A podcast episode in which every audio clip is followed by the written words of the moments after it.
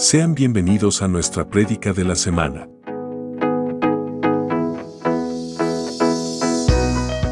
Somos Ministerio Apostólico Plantío del Señor desde San Luis, Missouri. Esperamos que esta palabra sea de bendición para tu vida.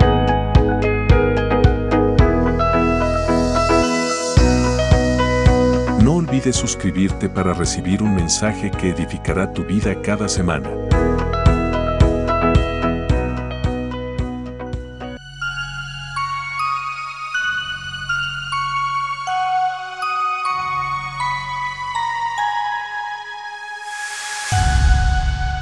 Somos Maps, un lugar de milagros. Libro de Juan, capítulo 1, versículo 1 al 5. Ahí apro- aproveche para pararse y estirar y hacerle por acá, hacerle por allá, tranquilo. Salude a su hermano y dígale, Cristo te ama. Aleluya. Dígale, vamos a empezar el mensaje, por favor, apágueme ese teléfono. Póngalo en modo avión. Cuando salga de aquí, envíe el texto que va a responder. Lo va a responder con mayor atención, dedicación y va a ser más puntual. Así que tranquilo. Será de mucha bendición. Si lo llama, no va a ser Cristo. No se preocupe. Si alguien se está muriendo, tranquilo. Em, Podemos, podemos hacer más de aquí que yéndonos para allá, porque de aquí podemos unirnos en oración e interceder y puede que resucite el muerto. Yendo allá, solo vamos a ir a llorar. Suena duro, pero es la verdad. Eh, Tenemos testimonio aquí, en medio del servicio. A una, una persona recibió una mala noticia, pero no salió llorando, no se ahí lo confesó y toda la iglesia se unió en oración y su madre fue liberada. Estaba secuestrada su mamá. No le voy a dar todo el testimonio porque no vine a eso, pero les se lo digo a manera de esto para que no sienta como uy, ahora me quieren controlar esto y lo otro. Bueno, delante del Señor la reverencia es buena y es eficaz. ¿Está de acuerdo conmigo? Amén. Leemos la palabra en el nombre poderoso de Jesús y la iglesia bendecida dice, amén. Dice la palabra, en el principio era el verbo y el verbo era con Dios y el verbo era Dios. Este era en el principio con Dios. Todas las cosas por Él fueron hechas y sin Él nada de lo que ha sido hecho fue hecho. En Él estaba la vida y la vida era la luz de los hombres. La luz en las tinieblas resplandece y las tinieblas no prevalecieron contra ella. Oremos al Señor. Padre, en el nombre de Jesús yo te doy gracias por esta tu bella y poderosa palabra. Te pido, Señor, que pase carbón encendido por mis labios y impidas por todos los medios que de mi boca salga palabra que ofenda a alguno de mis hermanos, sino que esta palabra sea para la perfecta edificación de tu pueblo, así de los que estamos aquí como a través de las redes sociales. Señor, te pido que tu nombre sea glorificado, que tu palabra quede perpetuamente establecida en nuestros corazones, de modo que el fruto de esta palabra sea genuino, verdadero y transparente y edificante a los que lo ven y lo reciban. Te digo, Señor, heme aquí, habla porque tu siervo oye. En el nombre poderoso de Jesús, la iglesia bendecida dice, amén, amén. Póngase los cinturones ahí, abra su Biblia, manténgala abierta, aunque si ya la tiene abierta, manténgala abierta, porque estaremos hablando en esta mañana, el Espíritu Santo y yo, de los orígenes fundamentales. ¿Lo quiere repetir conmigo?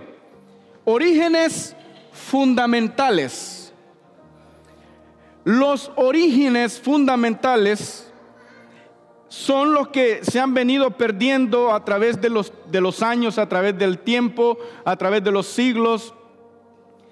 Siempre los orígenes, o al menos el enemigo, las costumbres, las etnias, las religiones, tratan de aplastar, de esconder, de ocultar, de borrar los orígenes, lo que, aquello que es original. ¿A cuántos le gustan las cosas originales aquí? A mí me gustan las cosas originales. Porque lo original siempre dura. Lo original permanece. Lo original es genuino. Lo original, original es duradero. Todo lo que es original es bueno en parte, dependiendo la originalidad que represente. ¿Me explico? Hay, hay ropa que es original y es buena. Pero hay otras cosas que no son originales, como la mentira, pero tiene un fundamento y una originalidad, una procedencia, pero tiene su originalidad. Es decir, hasta para mentir hay que saber mentir. Se lo está hablando un mentiroso redimido por el Señor. Sí, ya no soy mentiroso, pero sí lo era. Pero era un mentiroso con estilo. Yo veo los mentirosos de hoy en día y, me dan risa. Literalmente me dan, me dan lástima, porque no saben mentir. Ni a eso han aprendido. Eh, eh, y, por ahí entonces van con esas cosas, pero la mentira tiene su punto también, tiene su origen. Si no se hace de la manera correcta, pues entonces da vergüenza. Pero la verdad también tiene su origen. Y ese origen se ha tratado de ocultar, se ha tratado de opacar por encima de toda la verdad. Lo importante de todo lo original es que nunca se puede aplastar por completo a excepción de la verdad, perdón, de la mentira. La mentira sí se puede opacar con la verdad. Las tinieblas se pueden opacar con la luz. Pero mientras, entre tanto que no hay luz, ahí permanecen las tinieblas. Pero tienen un origen. Entonces es muy importante tener eso bien claro para que nosotros podamos entender el mensaje. Por eso le, quise usar este versículo, porque básicamente lo encierra todo. Cuando dice, en el principio era el verbo y el verbo era con Dios y el verbo era Dios. Este era en el principio con Dios. Cada uno de nosotros somos seres originalmente creados por Dios, a su imagen y semejanza, de una forma un estilo, una dirección, un Dios, un propósito, un bautismo, un redentor, un destino. El otro destino no lo generó Dios, lo generó el pecado. ¿Quiere que le diga el otro destino o ya lo sabe? Ok. Puesto que hay dudas, el destino que Dios determinó es el cielo, el otro es el infierno. Pero no fue Dios que lo hizo con propósito para decir, entonces ahora voy a destruir a mi creación. Absolutamente no, no fue la intención original de Dios. Entonces cuando vemos todas estas cosas, vale la pena que nosotros tengamos bien claro que nosotros como hijos de Dios, como creación suya en, antes de ser hijos, tenemos un propósito, tenemos una asignación, tenemos una identidad originalmente dada por Dios. Ahora, en los, en, los tiempos que vivimos, eso se está en, en, tela de juicio, está en bastante carencia. Y lamentablemente en el cuerpo de Cristo, en los cristianos, ahí es donde la cosa se pone difícil porque como hijos de Dios, pues entonces hay muchas dudas, mucha juventud, y no solamente juventud, sino también adultos hoy en día, dudan de su identidad y no saben qué, quién son. No saben de dónde vienen, no saben por qué están aquí. Y no saben hacia dónde deben retornar, porque no conocen su origen, no conocen la esencia de su originalidad. Y entonces el mundo opaca la vida pues, en costumbres, en, todo lo nuevo que, está, que aparentemente está saliendo, así en música, en, en televisión, en, en, tecnología, automóviles, aviones, todo lo nuevo, lo nuevo y lo nuevo y lo nuevo. Y entonces eso opaca la originalidad de Dios en nuestras vidas y, y como que agrieta los fundamentos sobre los cuales fue establecido. Y eso es muy importante que nosotros no lo olvidemos. Porque, insisto, esto no es un tema solamente de la juventud, sino también nosotros los adultos. Y qué bueno que los jóvenes hoy no bajaron, porque de hecho eh, eso quería yo, que no bajaran. Porque es muy importante que aclaren esos pensamientos, que tengan esa claridad de qué es ser original. Ser original no es usar la mejor marca de zapatos o de ropa o de calzones, porque también eso pelean. Pero ¿y quién ve el calzón? Nadie. Si pastor el que lo usa, ah, no le importa. Entonces, eso es muy importante tenerlo claro. Porque eso no es la identidad que Dios nos, nos dio, ni la originalidad que nos denomina. En Juan capítulo 8, versículos 56 al 59, encontramos un, un debate o un acontecimiento entre Jesús y los fariseos. El punto era que Jesús les está predicando la palabra del Señor y un grupo de ellos creyeron en el Señor, dice la palabra. Pero cuando el Señor les explica la manera que ellos tenían que vivir para que entonces fueran verdaderamente sus discípulos, ya no les gustó. Resulta que se pusieron enojados y querían matarlo. Pero ellos creyeron en él. Y esto es muy importante, cuando yo vi esa lectura como que, eh, me, como que me sacudió. Porque a veces predicamos el mensaje, la gente cree, recibe a Cristo en su corazón, pero y después quedamos en la, en, el, ahí flotantes en la duda, pero ¿qué pasó si recibió a Cristo en su corazón? ¿Por qué no cambió? Y aquí es donde quiero entrar con el mensaje. ¿Por qué no cambió? ¿Qué pasó si recibió a Cristo en su corazón? Si creyó, si confesó, si dijo, y la Biblia, dice que si creyeres en el Señor y confesares con tu boca que Jesús es el Señor, eres salvo. Porque con el corazón se cree para justicia, pero con la boca se confiesa para salvación, eres salvo. Romanos capítulo 10, versículos 9 y 10. Ahora bien, mire lo que dice la escritura. En Juan capítulo 8, versículo 24, eh, 23 y 24, lo voy a leer en la nueva traducción viviente. Dice, Jesús le dijo a la gente que creyó en él, ustedes son verdaderamente mis discípulos si se mantienen fieles a mis enseñanzas. Punto y coma. Y conocerán la verdad y la verdad los hará libres. Punto. Ahora responden ellos. Nosotros somos descendientes de Abraham, le respondieron. Nunca hemos sido esclavos de nadie. ¿Qué quieres decir con las con los harás libres? Jesús contestó, les digo la verdad. Todo el que comete pecado, esclavo del pecado es. Lo voy a leer en la Reina Valera, como le dice.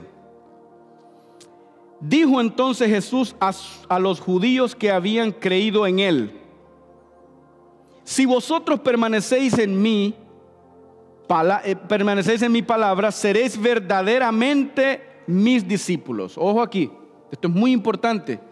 Si ustedes creen en mí, dice el Señor, y permanecen en mi palabra, serán verdaderamente mis discípulos. Entonces, ¿qué quiere decir, pastor? Bueno, que hay un montón de falsos discípulos en la iglesia. Si no permanece en la palabra. Pero si permanece, él lo está garantizando. Dice, y conoceréis la verdad y la verdad os hará libres. Y esto fue lo que chocó con ellos. Porque ellos dijeron, ellos le respondieron, linaje de Abraham somos.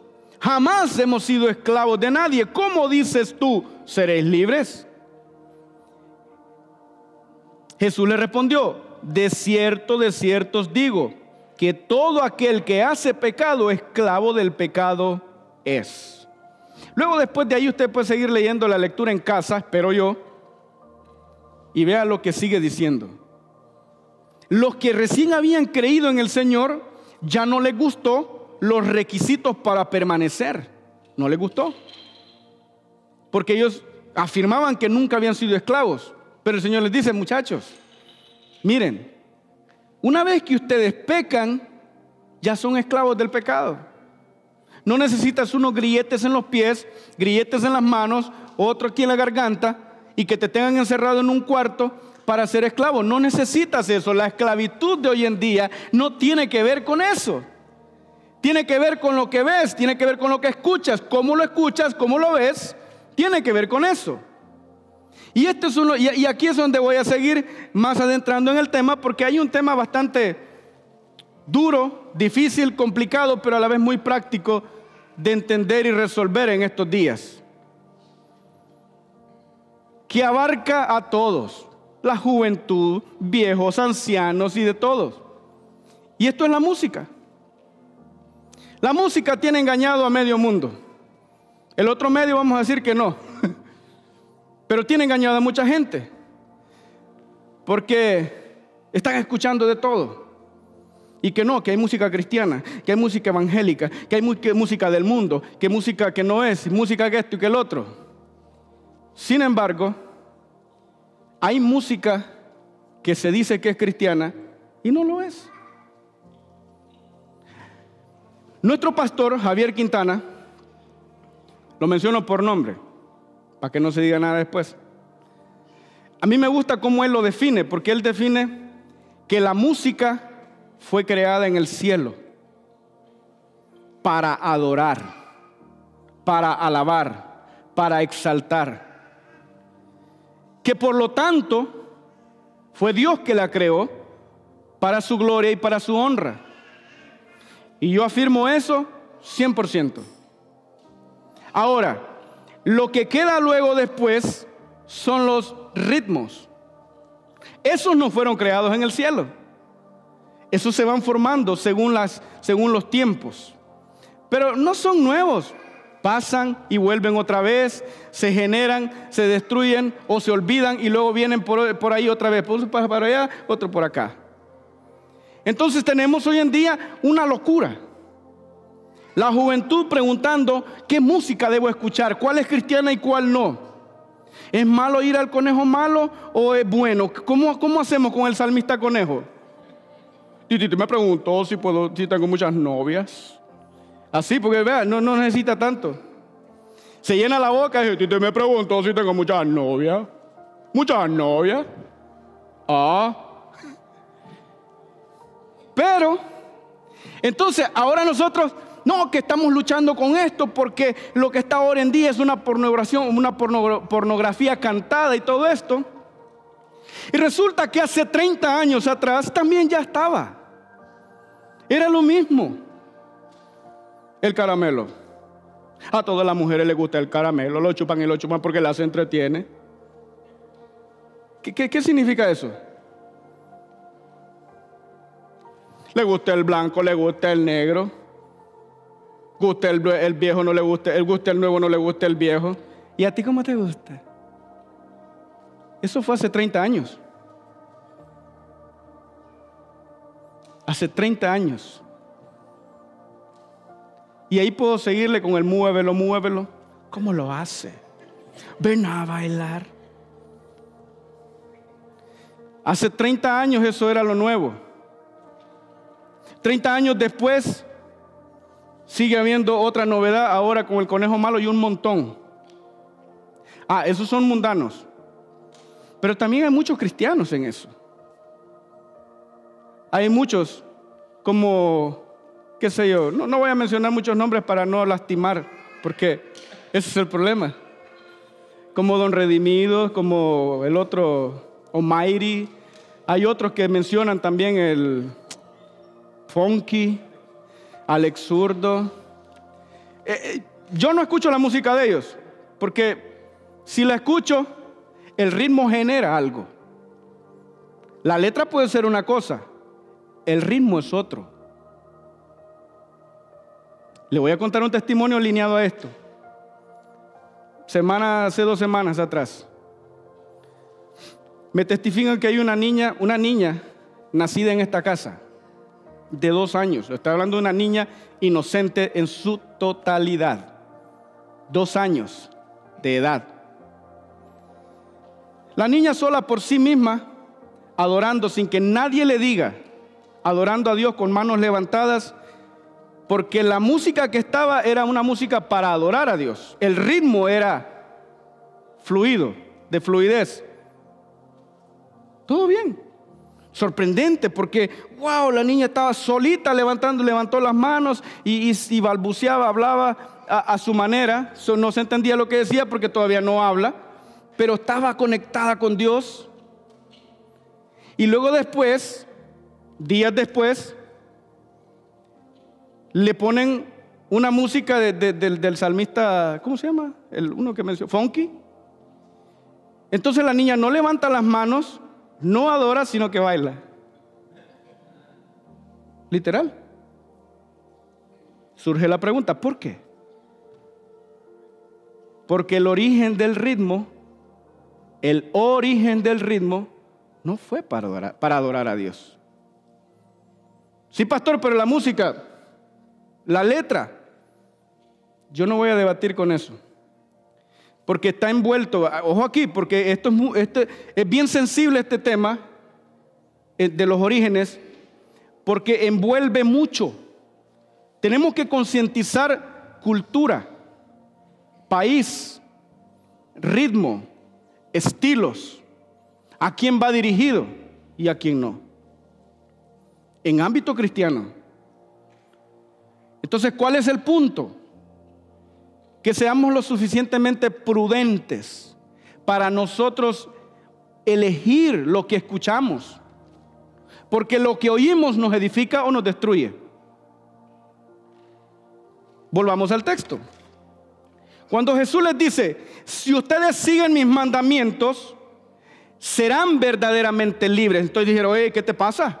¿Cómo que verdaderamente libres? O está bien, creímos en ti, pero no me digas qué hacer.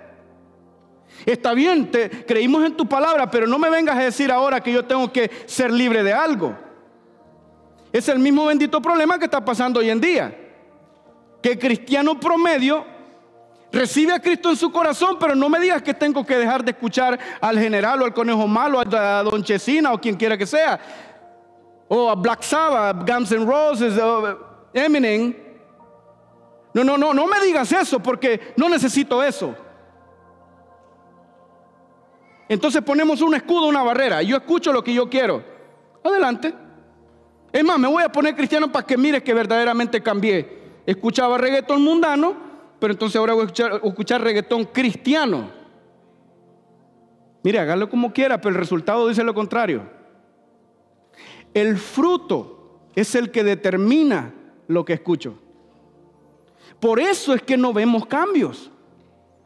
Porque escucho reggaetón cristiano reggae cristiano, eh, breakdown cristiano, porque hay de todo. No, no, o sea, no, no, aquí no vengo a definir una cosa. Es de todo. Entonces todo esto me mantiene en un estatus ahí. Creo en Jesús, pero no sé quién soy, no sé de dónde vengo. Sigo identificado con el origen del pecado. Y no puedo tomar la nueva identidad en Cristo porque no, no, no avanzo para allá. Me mantengo aquí, estoy oyendo esto, es lo que me gusta. Me gustaba mucho la bachatita porque yo soy de la República Dominicana y todo eso, ¿ok? Entonces, ahora yo no escucho bachata mundana, la escucho cristiana, pero el ritmo te está destrozando. Porque te olvidas de la letra, que es muy buena. Yo he escuchado y si son buenas. ¿Sabes por qué escucho la letra? Porque eh, eso no era lo mío. El reggaetón tampoco era lo mío. Entonces yo puedo escuchar la letra y disfrutarla. El ritmo tengo la capacidad de ignorarlo hasta cierto punto. Algunos no, lo tolero, definitivo no lo tolero por, por lo que dice. Entonces, ese es el problema. Que no me deja crecer. Ahora, si escucho algo como lo que escuchaba, como lo que era mío, lo mío, ah, lo mismo. No me importa el ritmo, no me importa la letra, me importa el ritmo. Entonces, como solo estoy alimentándome del ritmo, no puedo salir del hoyo en que estoy. Y al no salir del hoyo en que estoy, entonces sigo creyendo en Jesús, pero que no me diga que verdaderamente seré libre, porque yo quiero seguir atado. Ese es el problemita con los orígenes. Pero cuando el Señor está diciendo, si ustedes obedecen mis mandamientos, ustedes serán verdaderamente libres. El Señor le está diciendo, si ustedes vuelven al principio, si ustedes reconocen que necesitan volver al origen de quién son ustedes, ustedes podrán ser libres de de veras.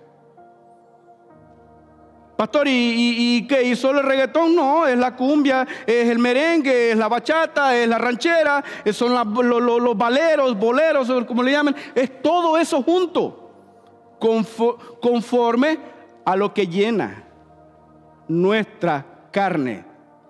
Porque el ritmo, según fue generado, eso alimenta. El origen es el punto. ¿Cuántos escucharon los, iracundos? Ah, no se ponga santito. Yo sé que es puro, pura generación nueva, pero voy a pedirte de rodillas que regreses junto a mí. Ok, ok.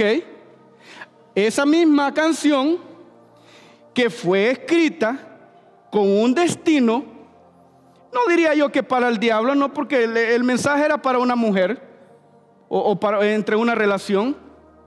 Ahora quedó el mismo ritmo con letra cristiana dirigida a Cristo. Pero ¿qué cree que yo escucho cuando oigo ese ritmo? Yo no escucho la letra que dice para Cristo, más ni me la sé. Lo único que me sé, voy a pedirte de rodillas. Ese es el punto. Soy no estoy demonizando nada, ni lo que quiero es que nosotros de una vez por todo la iglesia aprenda a definirse. A definirse. Porque no toda la música cristiana está dirigida a Dios, no señores. ¿Sabe cuál está dirigida a Dios? La que acabamos de cantar. Amamos tu presencia. Porque en tu presencia encuentro sanidad encuentro restauración, hay salvación. Todo eso va dirigido a Dios. Porque no se siente la diferencia cuando se canta esa canción.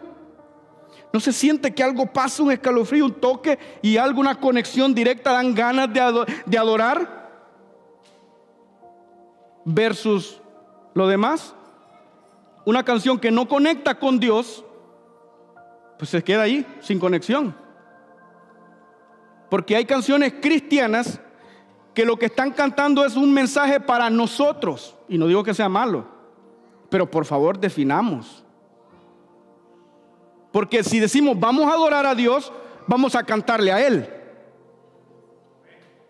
Pero si decimos vamos a cantar una música cristiana, pues cristiana, está bien, vamos a buscar el mensaje. ¿Qué dice la canción?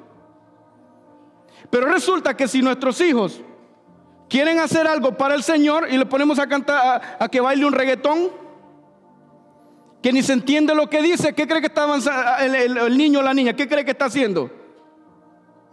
Está siguiendo el ritmo, no, la letra ni, ni en sueños, no entiende nada. Tiene que entenderse lo que se, está, lo que se hace. Porque entonces únicamente seguimos un origen incierto, una dirección que no sabemos para dónde va. Y créame que es feo estar perdido. Yo no sé si usted se ha perdido, pero es horrible estar perdido. No saber para dónde va. O querer ir, a un sitio, pero no saber cómo salir para llegar a donde yo quiero llegar porque no sé el camino. Así se encuentra mucho cristiano hoy en día que no tiene el GPS correcto, no tiene la dirección correcta porque no sabe elegir. No sabe de dónde viene, no sabe por qué está aquí y no sabe a dónde debe regresar. No, no conoce su origen. Y nuestro origen fue hecho arriba en el cielo.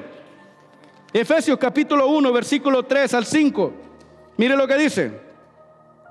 Efesios, ¿dónde estamos? Aquí. Aquí mero. Bendito sea el Dios y Padre de nuestro Señor Jesucristo que nos bendijo con toda bendición espiritual en los lugares celestiales en Cristo, según nos escogió en Él antes de la fundación del mundo, para que fuésemos santos y sin mancha delante de Él. ¿Dónde fue eso? En los lugares celestiales. ¿Para qué? Para Él. ¿Dónde y cuándo?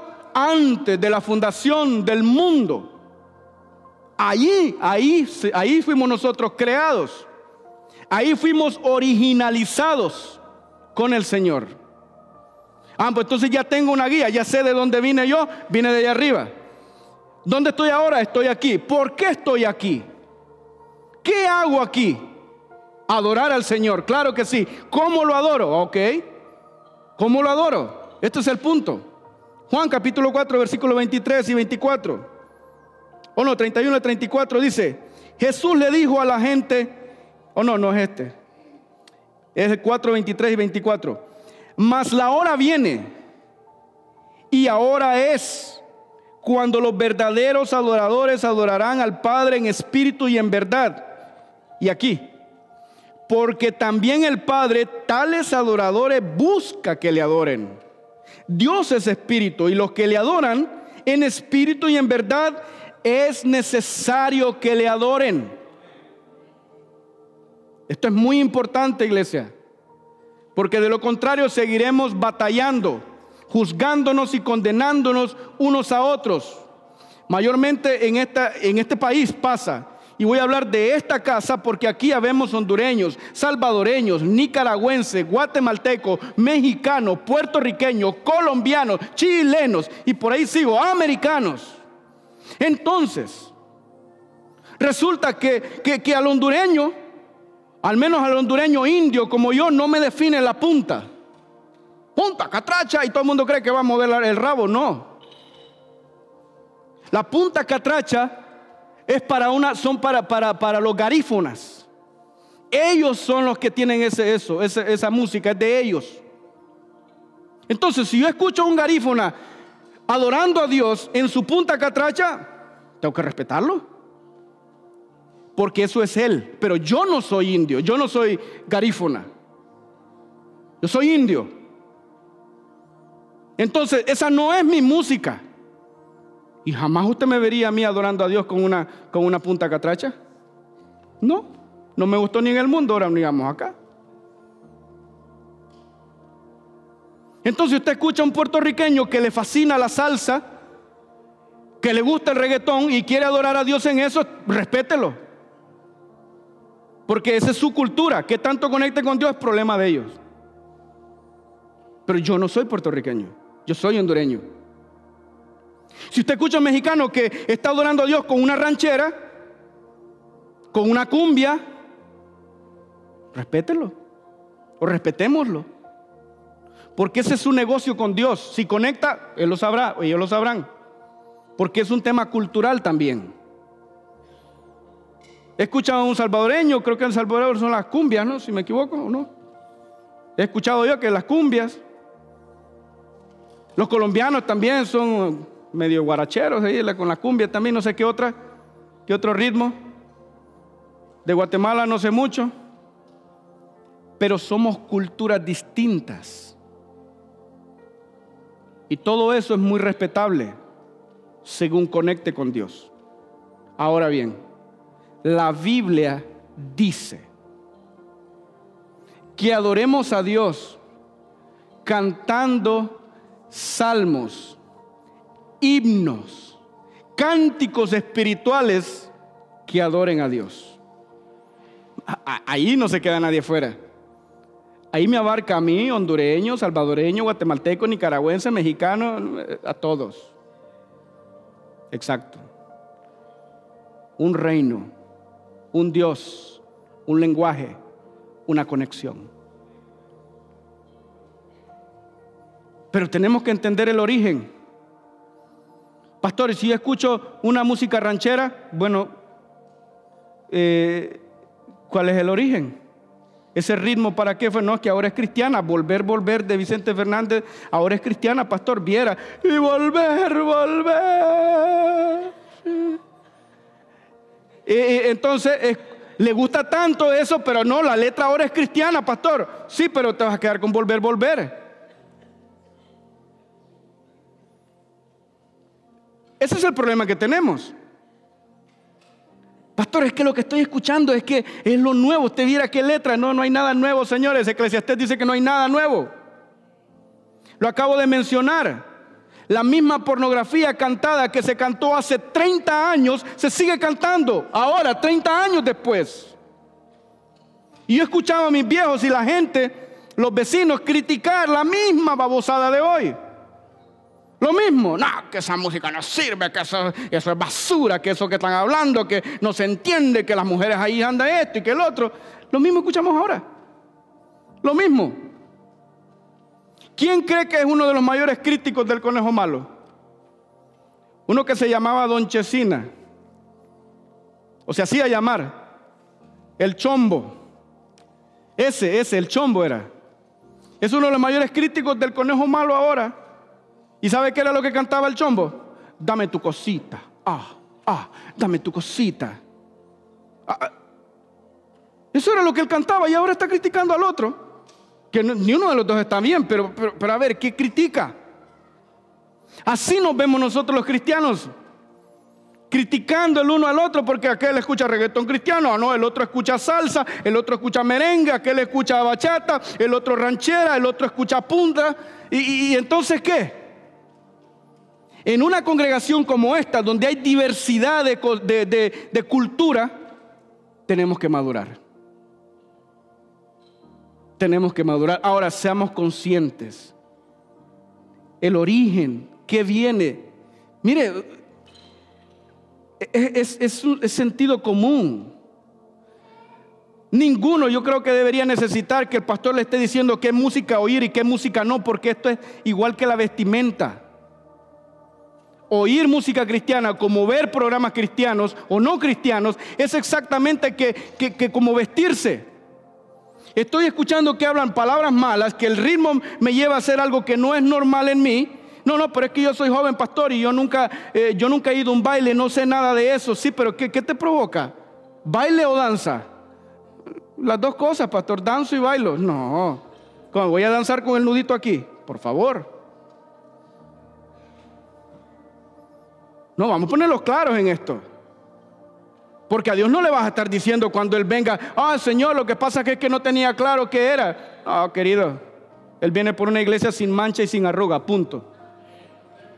Se acabó. Si le gustó lo que estoy diciendo, no le gustó, no, no, le va a venir a decir al Señor, no es que no me gustó como pastor Freddy habló, Señor, bueno, no te gustó, mi hijo, pero no te definiste. No vas. Ese es el problema más serio que tenemos en la iglesia para con Cristo. Que nadie va a estar diciéndole al Señor cuando suene la trompeta, Señor, Señor.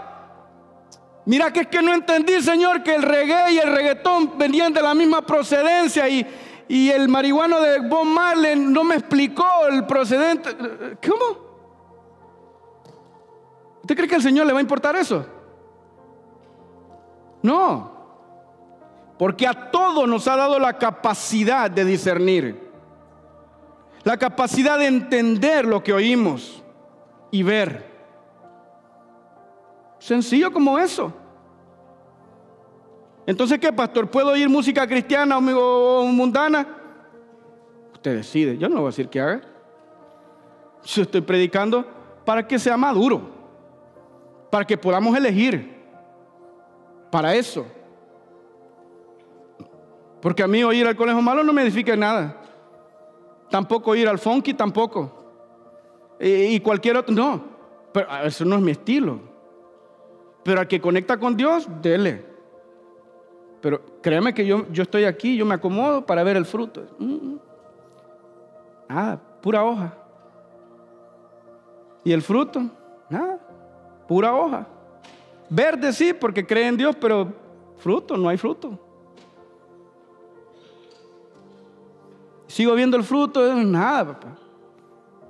Entonces, el señor de la viña viene y dice, ya tengo tres años viniendo a ver este, esta higuera y no da fruto, pura hoja, hay que cortarla y echarla al fuego. Oh, eso está duro, papá. Eso está duro.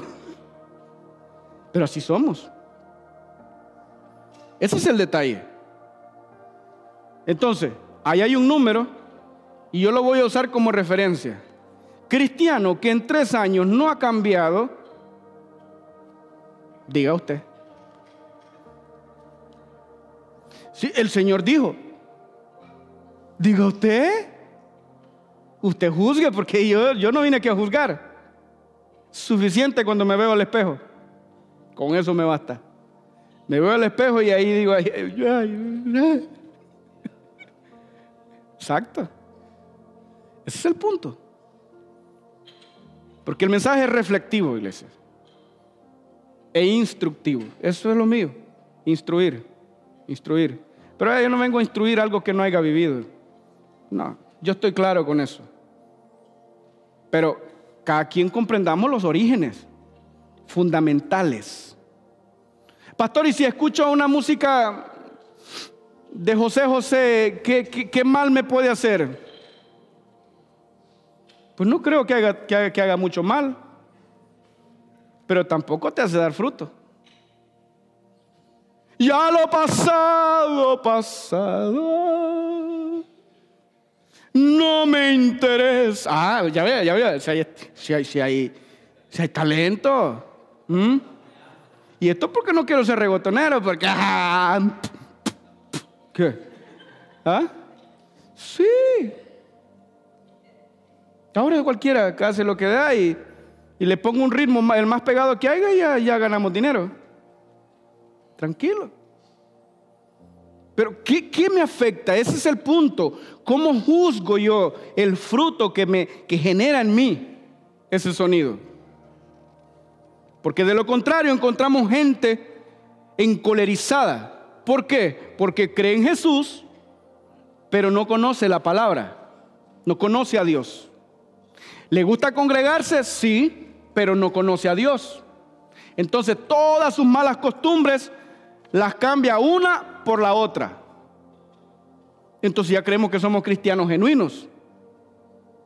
Es exactamente lo que estaba pasando aquí, se lo voy a leer detenidamente. Mire lo que pasa. Mire, eh, esto, esto es lo que, exactamente lo que pasa con muchos de nosotros. Dice, respondieron, le respondieron, linaje de Abraham somos. Pero si acababa de decir, dos versículos antes dice, a los que creyeron en él, él les dijo, si ustedes permanecen en mí, les garantizo que van a conocer la verdad y ustedes van a ser libres de adeveras. Entonces sigue diciendo, le respondieron, ahí como que ya no se quedaron callados escuchando el mensaje, como que cualquiera de ustedes me diga, ¿y qué con el reggaetón? No, nada, mi hijo, siga bailando. No hay problema, sigan su atadura. Y la bachatita, es igual, tranquilo. No se preocupe si el que se va a ir para allá usted, no yo. Pero no vaya a decir que no se lo dije. Esa es la diferencia. El Señor está diciendo aquí, y conoceréis la verdad y la verdad os hará libres. Si los hacía libres porque estaban atados. Sigue diciendo, le respondieron, linaje de Abraham somos y jamás hemos sido esclavos de nadie. ¿Cómo dices tú, seréis libres? Jesús le respondió, de cierto, de cierto digo que todo aquel que hace pecado, esclavo del pecado es. Y el esclavo no queda en la casa para siempre, el Hijo sí queda para siempre. Así que si el Hijo os libertare, seréis verdaderamente libres. Sé que sois descendientes de Abraham. Mire, mire cómo el Señor les dice. Yo sé que ustedes son descendientes de Abraham por, por linaje sanguíneo. Pero su origen original, genuino, es el que yo vengo a traerles, dice el Señor. Ve lo que sigue diciendo. Sé que sois descendientes de Abraham, pero procuráis matarme. pero procuráis matarme porque mi palabra no haya cabida en vosotros. Yo hablo lo que he visto cerca del Padre y vosotros hacéis lo que habéis oído cerca de vuestro Padre. Respondieron y le dijeron, nuestro Padre es Abraham. Jesús les dijo, si fueseis hijos de Abraham, las obras de Abraham haríais, pero ahora procuráis matarme a mí, hombre que os he hablado la verdad, la cual he oído de Dios. ¿No hizo esto Abraham? Vosotros hacéis las obras de vuestro padre. Entonces le dijeron, nosotros no somos nacidos de fornicación. Un padre tenemos que es Dios. Aquí, me voy a tener un poquito. Nosotros no somos nacidos de fornicación. Eso dicen los que antes estaban en fornicación y ahora ya se casaron. Qué bueno, felicidades. Un aplauso. Pero resulta que el que estaba en fornicación y finalmente se casó, ahora cree que ya se ganó el cielo. No, caballero, ese es un proceso que se cumplió. Esa es una etapa que cambió para bien, claro que sí, pero eso no es el cielo ganado. Entonces, ahora me casé y quiero, y, ahora puedo condenar a todos los demás que aún no se han casado. No, Señor. Eso no es así.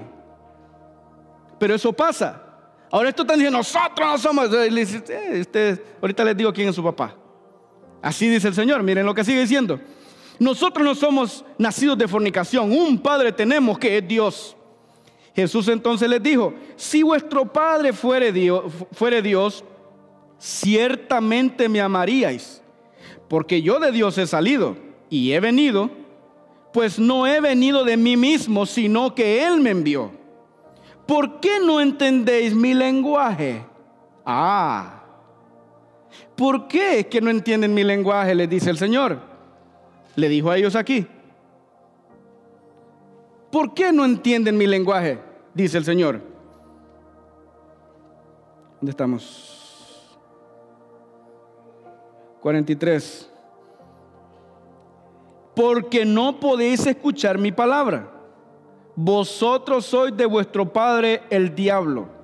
Y los deseos de vuestro padre queréis hacer. Él ha sido homicida desde el principio. ¿Desde cuándo? Ok.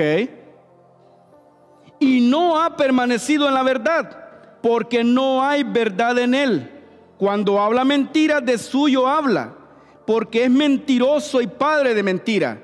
Y a mí, porque digo la verdad, ¿no me creéis? ¿Quién de vosotros me redarguye de pecado? Pues si digo la verdad, ¿por qué vosotros me queréis, no me creéis?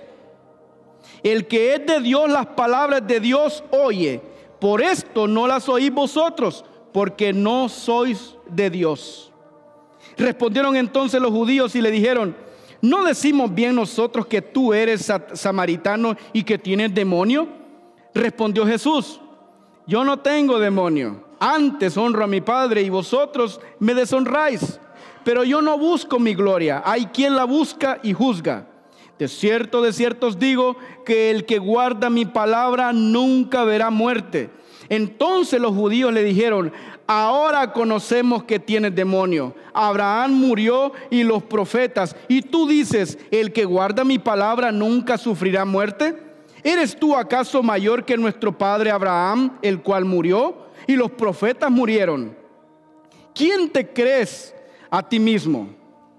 ¿Quién te haces a ti mismo? Respondió Jesús, si yo me glorifico a mí mismo, mi gloria nada es, pero mi Padre es el que me glorifica, el que vosotros decís que es vuestro Dios. Pero vosotros no le conocéis, mas yo le conozco.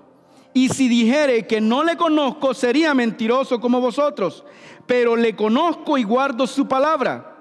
Abraham vuestro padre se gozó de que había de ver mi día y lo vio y se gozó. Entonces le dijeron los judíos, aún no tienes 50 años y has visto a Abraham. Jesús les dijo, de cierto, de cierto os digo, antes que Abraham fuese, yo soy. Tomaron entonces piedras para arrojarles, pero Jesús se, se escondió y salió del templo y atravesando por en medio de ellos, se fue. Esto es grave, gravísimo. Porque a quienes Jesús les está hablando, vamos a decir que literalmente los está discipulando allí, porque ellos creyeron en Él. Entonces ahora los está discipulando y les dice, muchachos, ustedes, ustedes ahora creyeron en mí. Si ustedes permanecen en mí y permanecen en mis palabras y hacen mis mandamientos, ustedes van a ser libres verdaderamente. Pero entonces ahí es donde vino el rehuso, la, la barrera. Y ya no pudieron hacerlo. Y ese es uno de los problemas más graves que la iglesia está atravesando hoy en día, todos nosotros. ¿Creemos en el Señor? Claro que sí, los demonios también creen y tiemblan, dice la palabra. Porque solamente creer no salva a nadie. Solamente creer no cambia a nadie. Solamente venir a la iglesia porque creo en el Señor no cambia a nadie. Los cambios vienen cuando tomamos su palabra y la ponemos por obra y aprendemos a discernir entre el bien y el mal, entre lo que oímos y lo que vemos, entre lo que comemos y lo que no comemos, entre lo que hacemos y lo que no hacemos. Porque sabía que hasta no hacer es pecado. Es decir, lo que se supone que haga y no lo haga, me es pecado. También eso. Pero uno de los problemas más graves que ha pasado es que se nos, se, ha venido enseñando a no hacer, no hagas esto, no hagas aquello, no hagas aquello. Entonces, ¿qué hago? Entonces, cuando se nos dice, no hagas esto, dígale a un joven que no escucha reggaetón, eso es lo que va a escuchar. Dígale que no escucha bachata, eso va a escuchar. Perdónenme a los jóvenes, a todos, porque hasta nosotros los viejos somos así. No son los jóvenes, todos nosotros somos sinvergüenzas. Sí, y nos gusta señalar y nos gusta empujar y no hagas esto y no hagas aquello. Esto es muy importante. Cuando no hagamos algo, hay que explicarlo por qué. Porque es uno de los problemas más graves que está pasando. Y la iglesia también está inmadura en esto.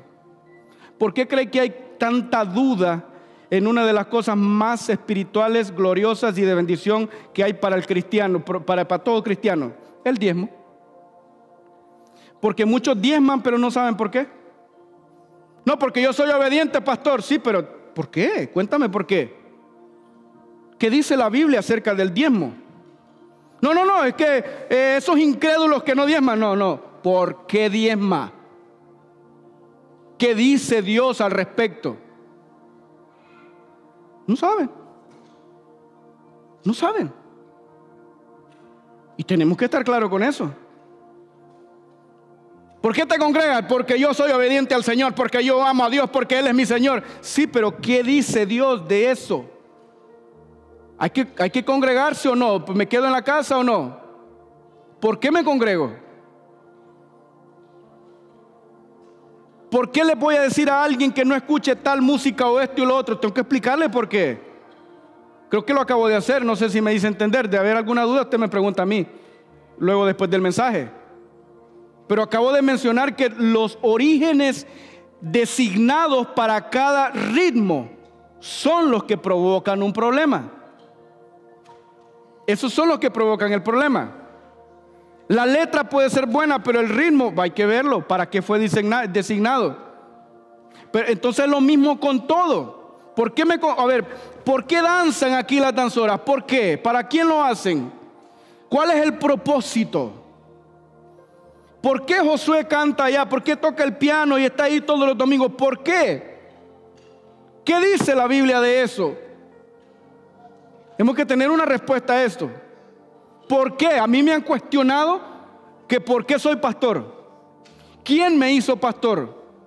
Y fue lo primero que me aprendí, porque digo, ok, ahora estoy aquí. Mire, cuando a mí me ungieron como pastor, niñitos como, como, como William, se me acercaban. No aquí en la iglesia, afuera, allá en el mundo. ¿Y quién te hizo pastor? ¿Por qué te hiciste pastor? Pero eh, no era palabra de ellos. Era que escuchaban los chismes de los papás o de la gente que estaba alrededor de ellos. Y entonces ahí se aparece, ahí miraban al que habían ungido como pastor y iban a preguntar lo que habían escuchado. ¿Por qué? ¿Cómo sabe, pastor? Porque esos niños nunca me habían visto a mí. No me conocían. Pero cuando me vieron, entonces fueron a, generar la pregunta. Pero no les di una mala respuesta, les respondí con respeto como merecen y les expliqué por qué y para qué, quién lo hizo, por qué lo hizo. Porque así se debe responder. Y es muy importante que la iglesia madure, que maduremos en estos orígenes fundamentales. Porque si nosotros no sabemos de dónde venimos, dónde estamos y hacia dónde vamos y por qué tenemos que volver allá, estamos perdiendo el tiempo. Lamentablemente perdiendo el tiempo y condenándonos unos a otros sin fundamento. Sin fundamento. Y no podemos seguir así. Bueno, no deberíamos seguir así. Debemos estar firmes en el Señor, creyendo en la palabra de Él como Él la ha establecido y vivir un evangelio práctico, genuino, transparente. Cuando hayan dudas, preguntemos. Ahora, pero ¿por qué no preguntamos? Porque no tenemos conexión con Dios. Porque yo he hecho pero infinidad de preguntas. ¿A quién? A Dios. A Dios. Muchas cosas que se me han asignado a hacer no me han gustado. No he querido. Pero le he preguntado a la persona correcta. Lo he hecho en fe. Hace rato hice, hice un llamado dije, en fe. Aquí está la presencia del Señor para sanarle. Yo no voy a poner manos sobre nadie, no voy a orar por nadie, porque yo mismo necesito oración. Yo mismo necesito de la presencia de Dios. No que me sobe en la cabecita, a Dios lo necesito yo. Dije que era un acto de obediencia. Porque qué sentido hacía que, que el Señor le dijera a los diez leprosos, vayan y preséntense a los sacerdotes. Pero y no levantó los muertos él, a Lázaro. No, Lázaro, ven fuera. Al otro, al, otro muerto, al, hijo de la viuda de Naín. No lo levantó. Al otro lo sanó. Pero a esto les dijo que caminaran. Y caminaron y fueron sanos. Pero entonces nosotros a veces no queremos entender, eso es evangelio práctico. Y todo lo queremos cuestionar. Sí, hay que cuestionarlo con la palabra de Dios. ¿Qué dice la palabra de Dios? Vamos a hacerlo así. ¿Qué dice la palabra de Dios? Dice esto, dice lo otro. Y así avanzamos, iglesia, para que maduremos todos, desde el más pequeño hasta el más grande. Porque ya no es un tema de jóvenes. No, los jóvenes carecen de sabiduría porque nosotros los padres también carecemos de instrucción para ellos. Entonces, ¿a quién le van a preguntar? Al ignorante que tienen al lado, pues eh, le va a dar ignorancia. ¿O que no dijo Jesús? Que muchos son guías, eh, guías de ciegos, ciegos, guía de ciegos. Y cuando un ciego guía a otro ciego, ambos caen en el precipicio. Eso dijo Cristo, no es palabra mía. Entonces, cuando no preguntan a la persona correcta, es un ciego guiando a otro ciego a caer en el mismo hoyo. Pero cuando la dirección es de Dios, a través de un papá, de una mamá, ah, la cosa cambia, pero hay que explicarlo. No es solamente decir, no hagas eso, no hagas aquello, no hagas lo otro, no lo pero ¿por qué? Hay que explicarle. Cierro con esto. ¿Sabe cómo le dije yo a mi hijo que la marihuana y las drogas no eran buenas? Porque a mí no me funcionaron. Pero hubiera sido bien fácil decirle que eso no se hace porque aquí se sirve a Dios. Punto. Aleluya, amén. No. Porque eso genera preguntas. Y si genera preguntas, causa dudas y llama la atención. Y cuando llama la atención, quiero probar porque es que solo me dijeron que no, pero no me explicaron. Pero no, yo le expliqué, le dije, mire, mi hijo, cuando le pregunten, ¿por qué usted no quiere fumar marihuana? ¿Por qué usted no quiere probar la cocaína? Dígales que su papá probó la marihuana, probó la cocaína y no le funcionó. Y que como a su papá no le funcionó, usted no la quiere probar por eso, porque si no le funcionó a su papá, a usted tampoco. Y a todos los que conozco tampoco les ha funcionado. Pero tuve que ser claro.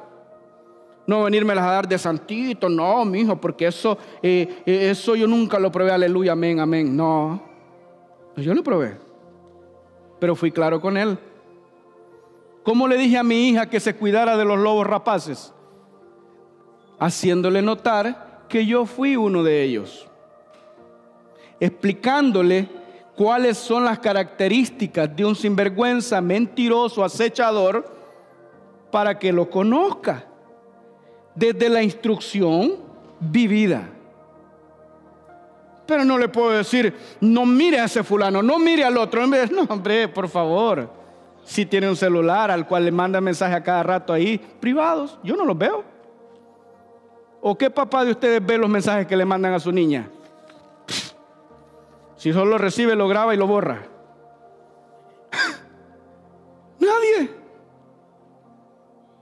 No, ese control no lo podemos tener nosotros, los padres. Pero la instrucción, sí, Señor, es así. Y esa es la única que funciona. Todo lo demás es por fe. Es por fe. Pero hay que darle el origen. ¿Qué provoca cuando el qué pasa cuando el origen se destruye? ¿Qué pasa cuando se, rompe el fundamento? Si, nosotros no, no encontramos eso, se acabó. No funciona. Entonces la vida se vuelve difícil. Entonces encontramos mucho cristiano débil, ambivalente, que no sabe lo que quiere, no sabe para dónde va, no sabe por qué hace, por qué el otro. No, tenemos que saber a qué venimos a la casa. De la misma manera que dijo el salmista, yo me alegré con lo que dijeron, iremos a la casa del Señor y adoraré con ellos. Mejor es un día en su casa que mil fuera de ellos. El que conoce esa palabra sabe a lo que viene. A mí por eso, eh, que, que, le estén diciendo, levante la mano, eh, esto, saca la lengua. Eso no se supone que se debería hacer. ¿Por qué? Porque se supone que lo hagamos sin que nos lo digan. Porque cuando se nos está diciendo que lo haga, que lo haga el otro, parecemos robot. Como usted que controla un robot. Pero cuando usted viene y conocemos y sabemos a qué venimos, solitos levantamos las manos. Elevamos la voz al cielo. En medio de la congregación se eleva una voz, una, luego se eleva otra, y otra, y otra. Y se vuelve una sinfonía de puras voces. Pero tenemos que saber a qué venimos, por qué venimos y a quién venimos a adorar. A de Gracias por escuchar nuestro mensaje, esperamos nos acompañes en nuestras próximas prédicas. Dios te bendiga grandemente. Somos MAPS, un lugar de milagros.